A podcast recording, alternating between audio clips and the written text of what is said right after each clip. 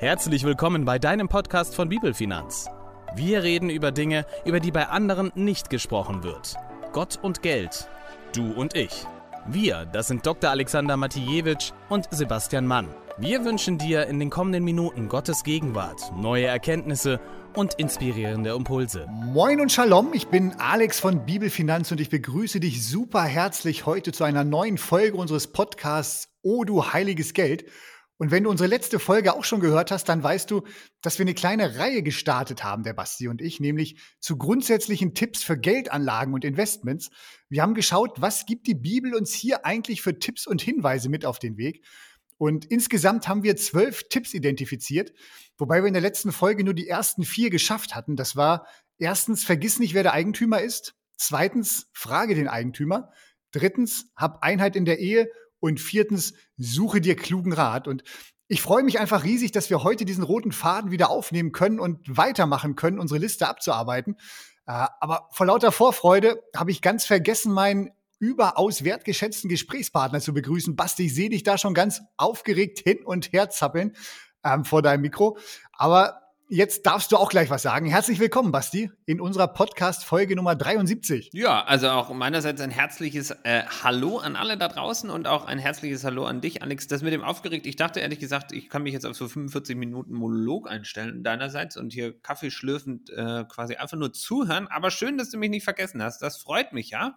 Ähm, ja, und somit auch ein ganz, ganz herzliches Hallo nochmals an. Ja, so leicht lasse ich dich da nicht raus aus deiner Verantwortung. Hier einfach 45 Minuten Kaffee trinken, das wäre definitiv zu wenig von dir.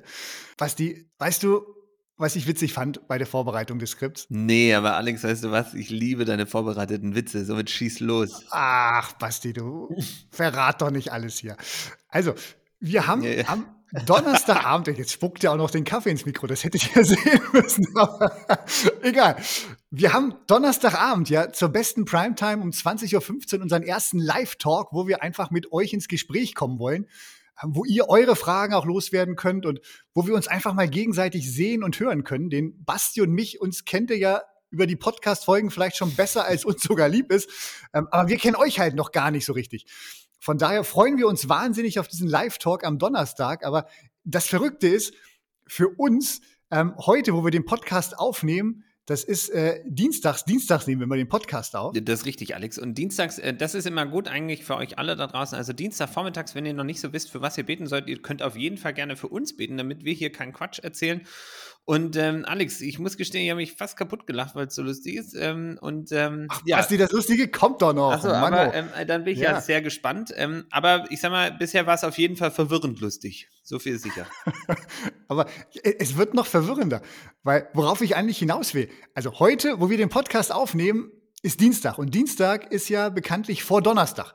Wir freuen uns also heute total auf die Zeit mit euch in unserem Live-Talk, aber wir wissen noch gar nicht, wie es werden wird. Aber rauskommen wird diese Podcast-Folge erst am Freitag, also nach unserem Live-Talk. Das heißt, wenn du diese Folge jetzt hörst, dann ist dein heute quasi frühestens Freitag, während unser heute aber noch Dienstag ist. Und der Donnerstag liegt total dazwischen. Ja, Alex, also ich würde mal sagen, erstmal vielen Dank dafür. Jetzt weiß ich ehrlich gesagt selbst gar nicht mehr, welchen Tag wir heute überhaupt noch haben, quasi. Also das Chaos scheint komplett. Was wir aber sagen wollen, ist einfach, ähm, egal wann du diesen Podcast hörst, hab einfach eine mega gesegnete Zeit an diesem Tag und wann immer du uns hörst, es ist uns einfach eine Ehre, Teil deines Tages sein zu dürfen.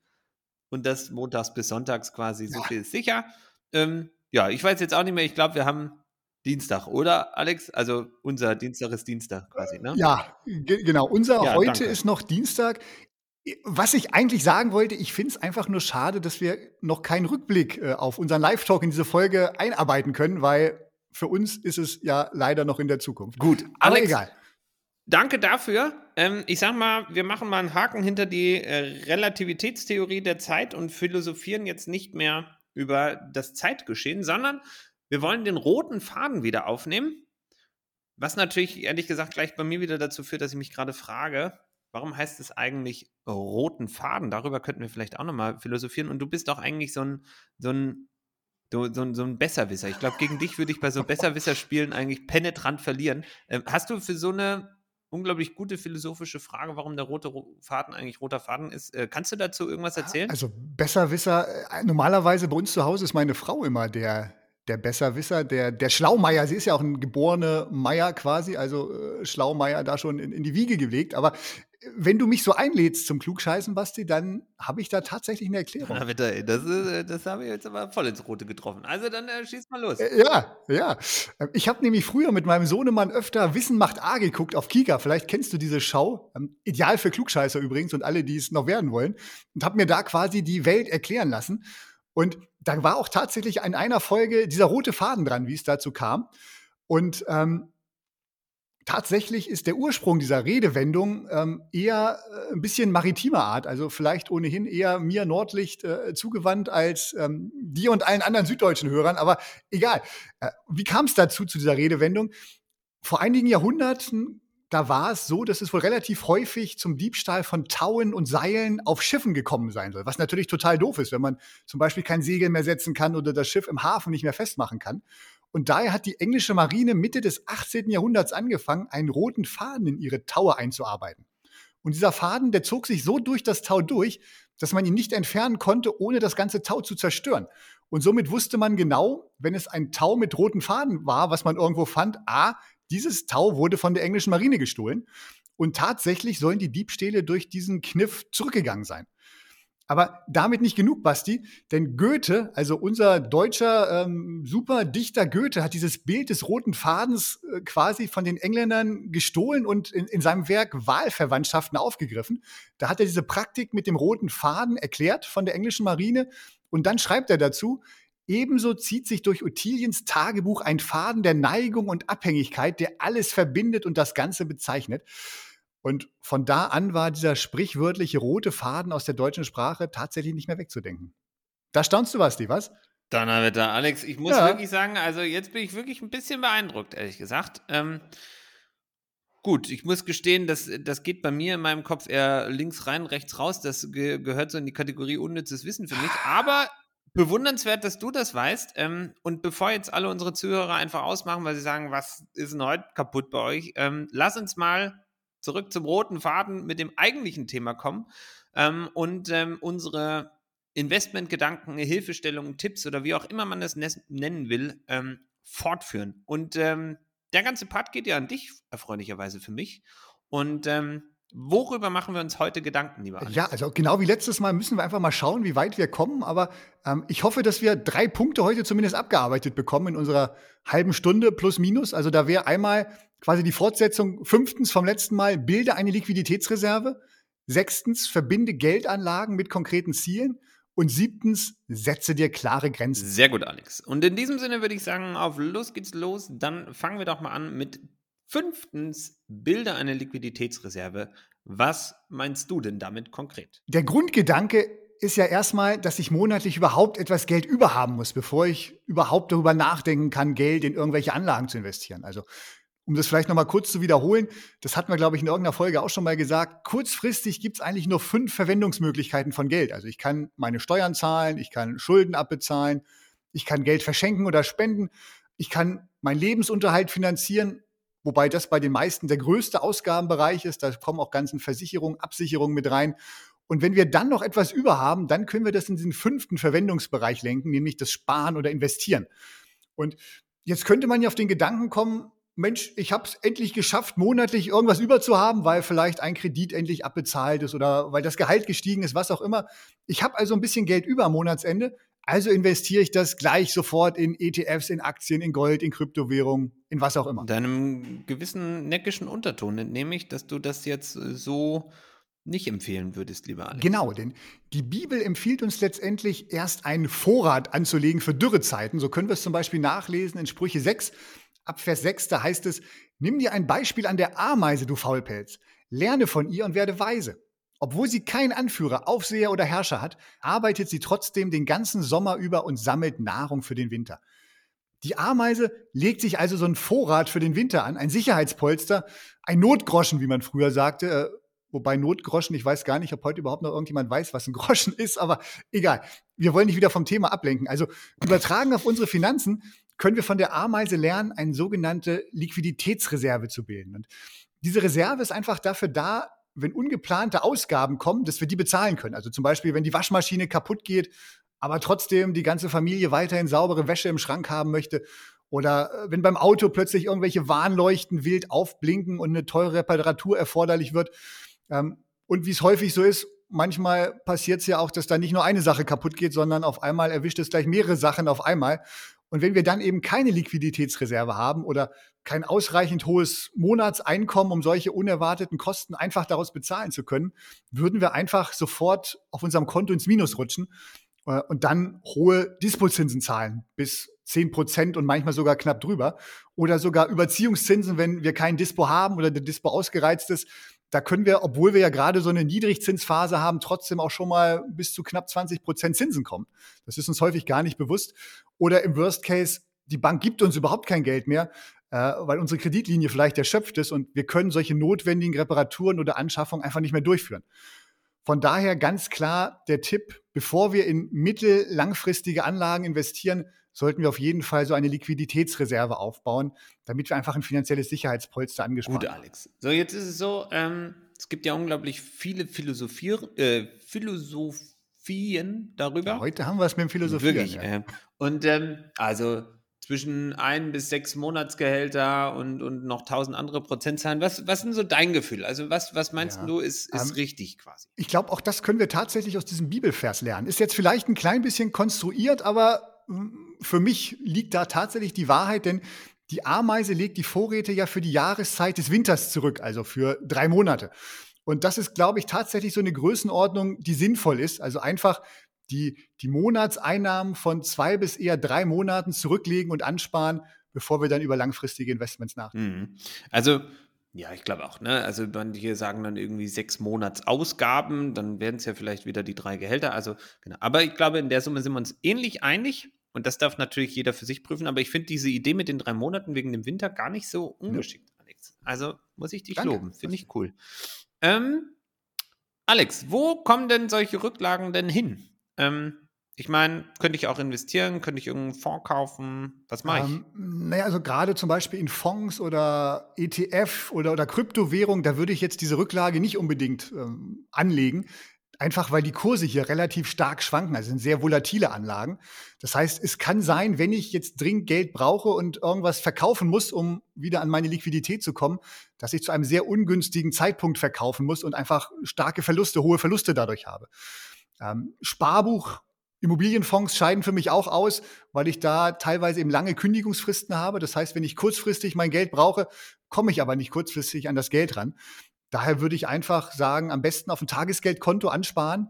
Ähm, hier gibt es zwar so gut wie keine Zinsen, aber auf der anderen Seite fallen auch keine Gebühren an. Also zumindest solange ihr unter 100.000 Euro Guthaben bleibt, ähm, ab der Grenze fangen jetzt doch immer mehr Banken an, ein Verwahrentgelt bzw. Strafzins zu nehmen. Aber bis zu diesem Betrag, glaube ich, ist ein Tagesgeldkonto auf jeden Fall die erste Wahl für so eine Liquiditätsreserve. Und ich finde ja auch, Annex, dass, also ich meine, das ist einfach der Preis der Flexibilität, ja. den ich bezahle. Ne? Also wenn ich mir überlege, ich kriege keine Zinsen drauf, mi, mi, mi, ähm, keine Ahnung, lass es jetzt mal 10.000 Euro sein. Das ist jetzt auch hochgradig dramatisch quasi, wenn du da keinen Prozent drauf kriegst. Kann jetzt jeder mal selber ausrechnen. Also ähm, ich glaube auch, das muss man einfach akzeptieren, darf man akzeptieren. Und das ist einfach der Preis der Flexibilität und ähm, der darf es einem definitiv wert sein.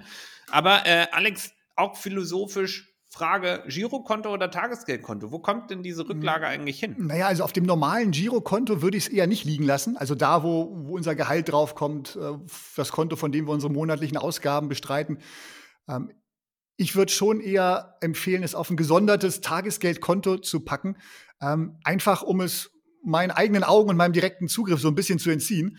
Das heißt, ich muss es erst wieder zurück aufs Girokonto überweisen, um es dann ausgeben zu können. Ich glaube, so ein gewisser Schutz vor sich selbst macht hier auf jeden Fall Sinn.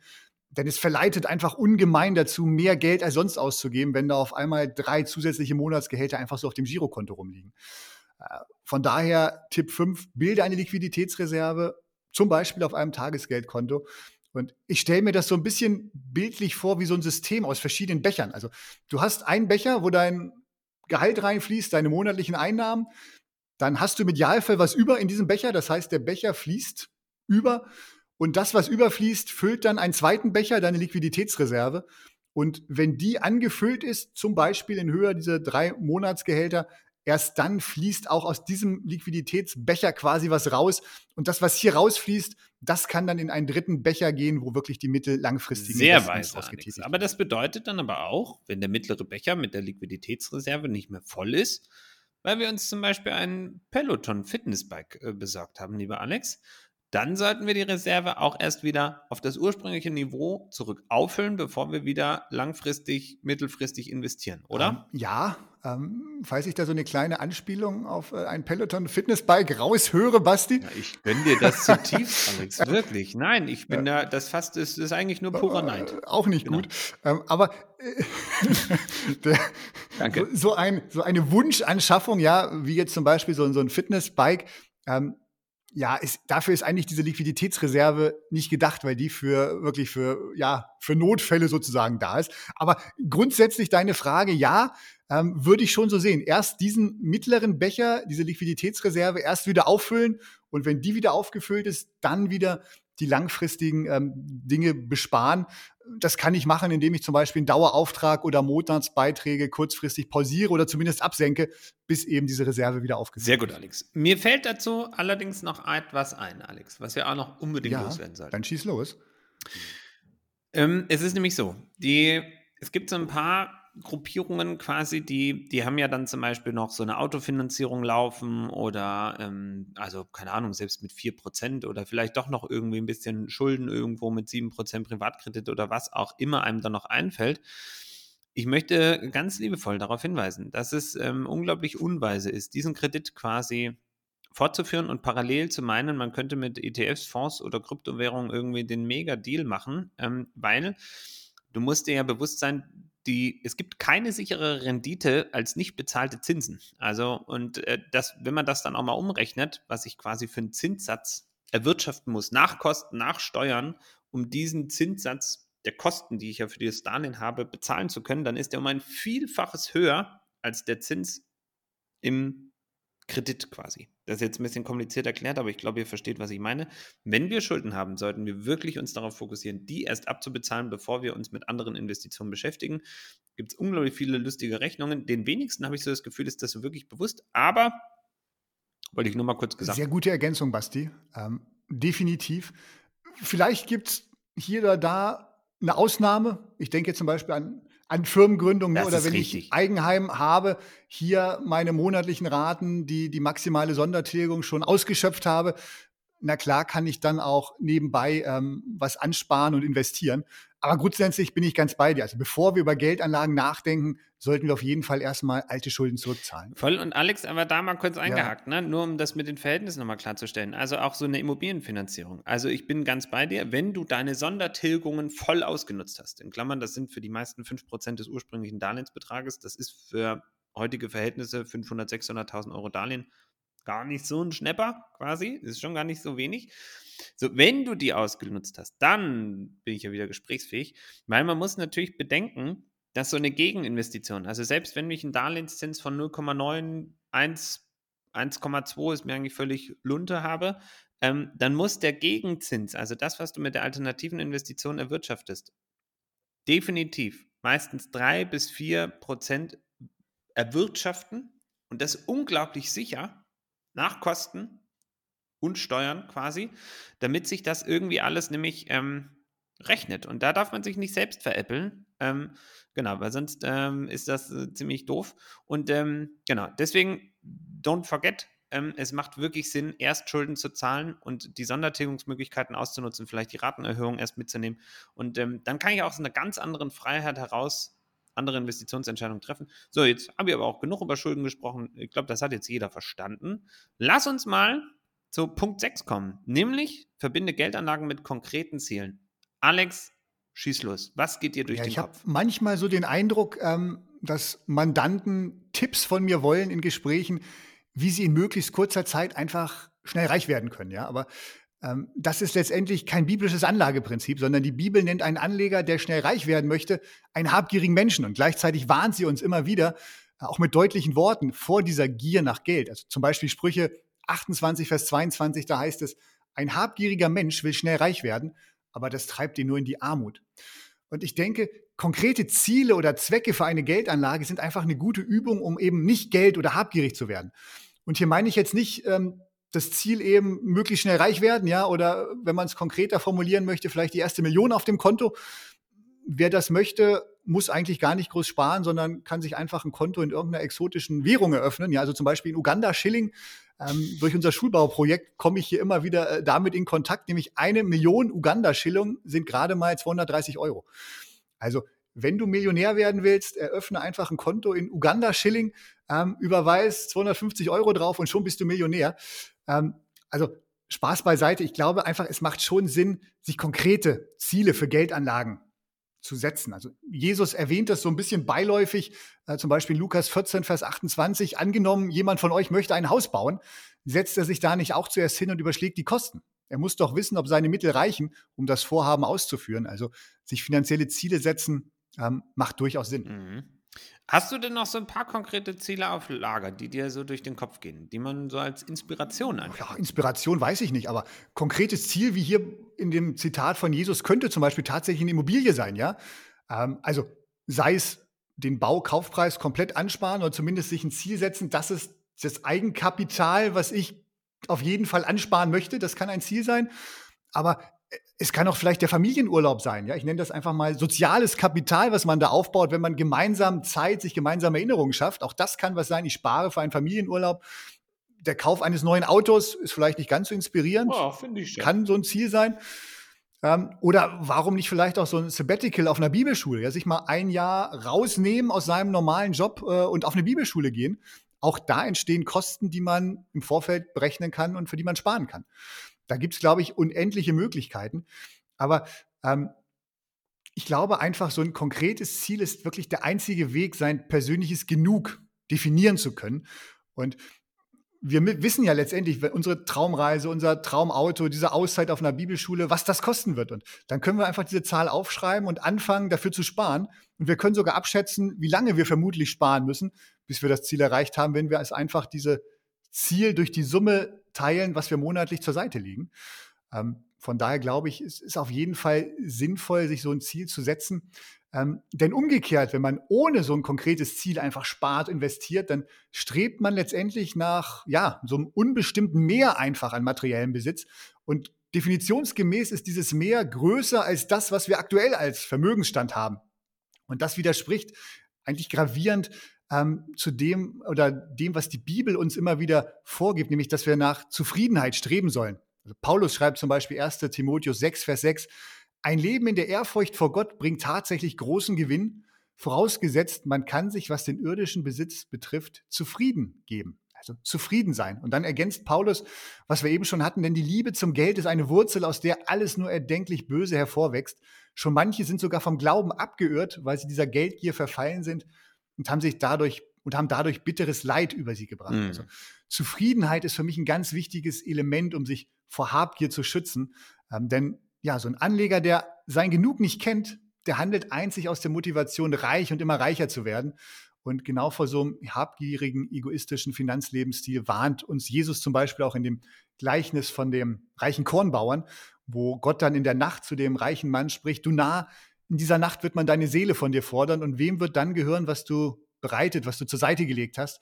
So geht es dem, der für sich selbst Schätze sammelt und nicht reich ist. Alex, unglaublich schön, finde ich richtig gut. Ähm, teile ich zu 1000 Prozent. Wahnsinn. Ähm, Sehr gut.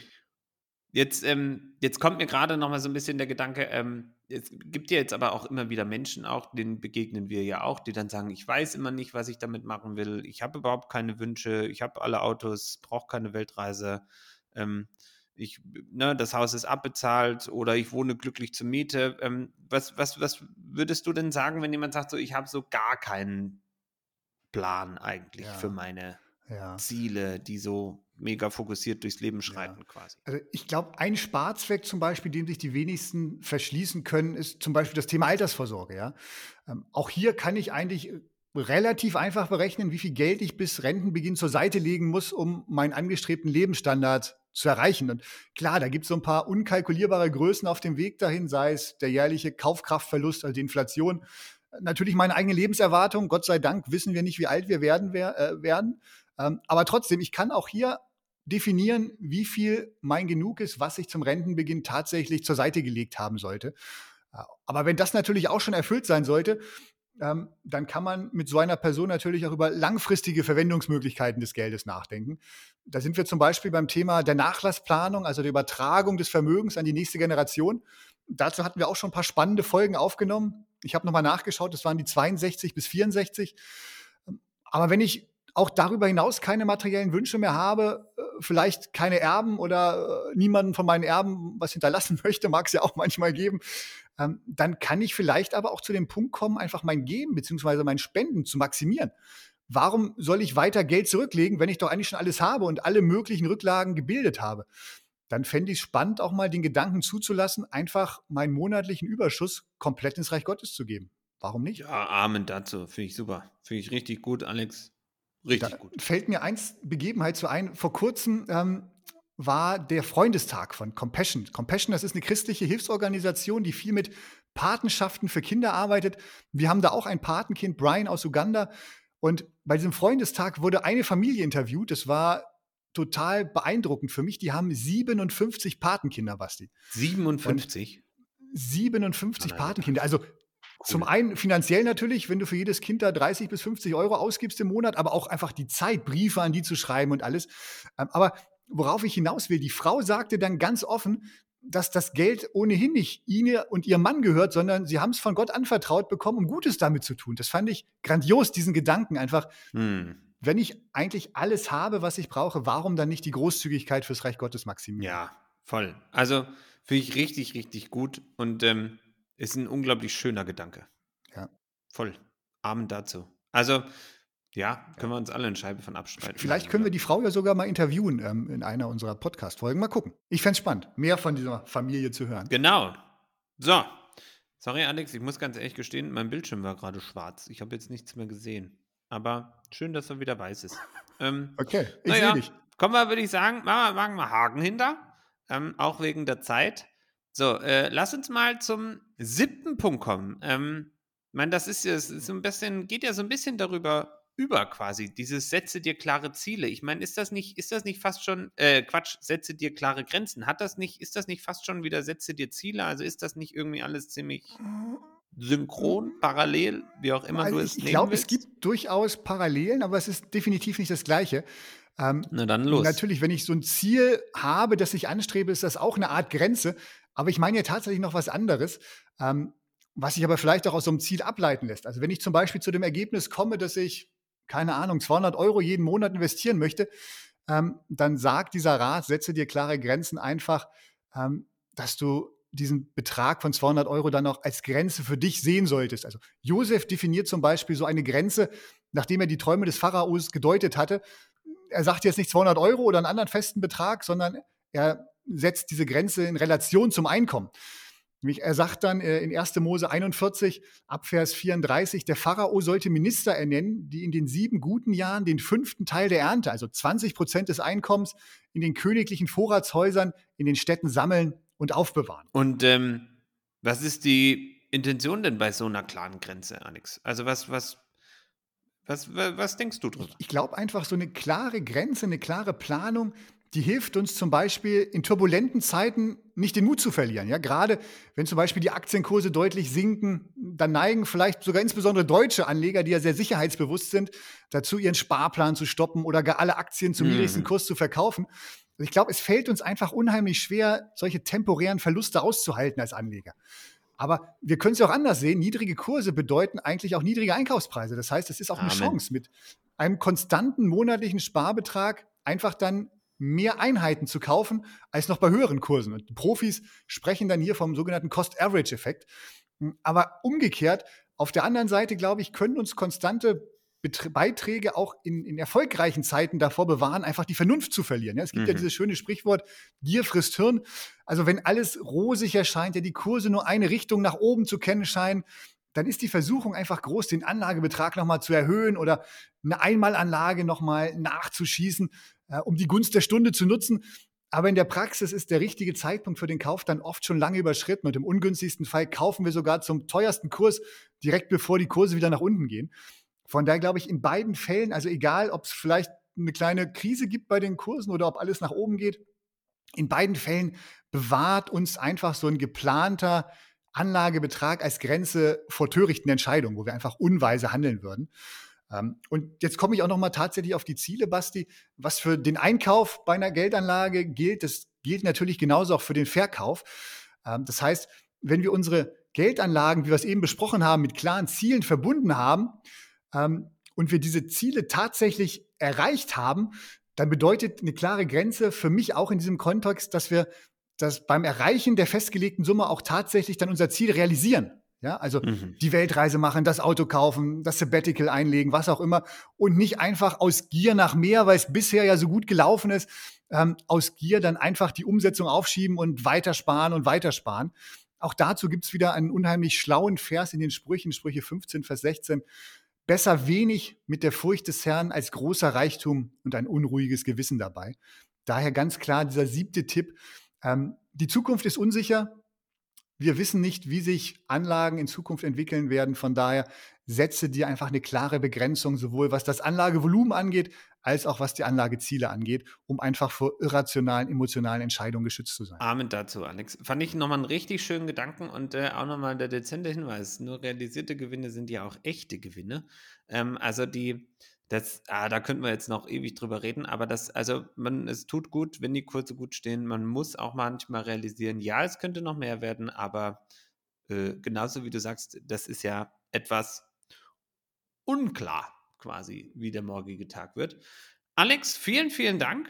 Hat mir richtig viel Freude bereitet heute. Ähm, also wir sind quasi neben den ersten äh, vier Gedanken quasi heute nochmal auf das Thema Bilder einer Liquiditätsreserve, verbinde Geldanlagen mit konkreten Zielen und setze dir klare Grenzen durchgegangen. Wir hoffen, wir durften euch inspirieren, wir durften euch nochmal ein paar Gedanken mitgeben, wie ihr eure Anlageentscheidungen vielleicht besser oder einfacher oder strukturierter irgendwie angehen dürft. Und ich hoffe sehr oder wir hoffen sehr, dass uns es gelungen ist, euch vielleicht ein paar auch biblische Grundlagen dafür einfach mitgeben zu dürfen. In diesem Sinne, wann auch immer du uns hörst, ähm, Montag bis Sonntags ähm, von 0 äh, bis 24 Uhr, fühl dich ganz lieb gegrüßt, hab einen unglaublich tollen und gesegneten Tag und ähm, ja, für alle, äh, die quasi bei unserem Online-Meeting dabei waren, äh, liebe Grüße noch. Ähm, genau, äh, ist ja alles jetzt ein bisschen zeitversetzt. In diesem Sinne, bis ganz bald, beziehungsweise in zwei Wochen. Das war der Podcast von Sebastian Mann und Dr. Alexander Matijewitsch. Bitte vergiss nicht, uns zu abonnieren, wenn es dir gefallen hat. Hast du Fragen zu der Folge oder inhaltliche Ideen für neue Podcasts? Dann freuen wir uns auf deine Kommentare. Weitere Informationen, Termine und Podcastfolgen findest du online unter bibel-finanz.de. Gott segne dich.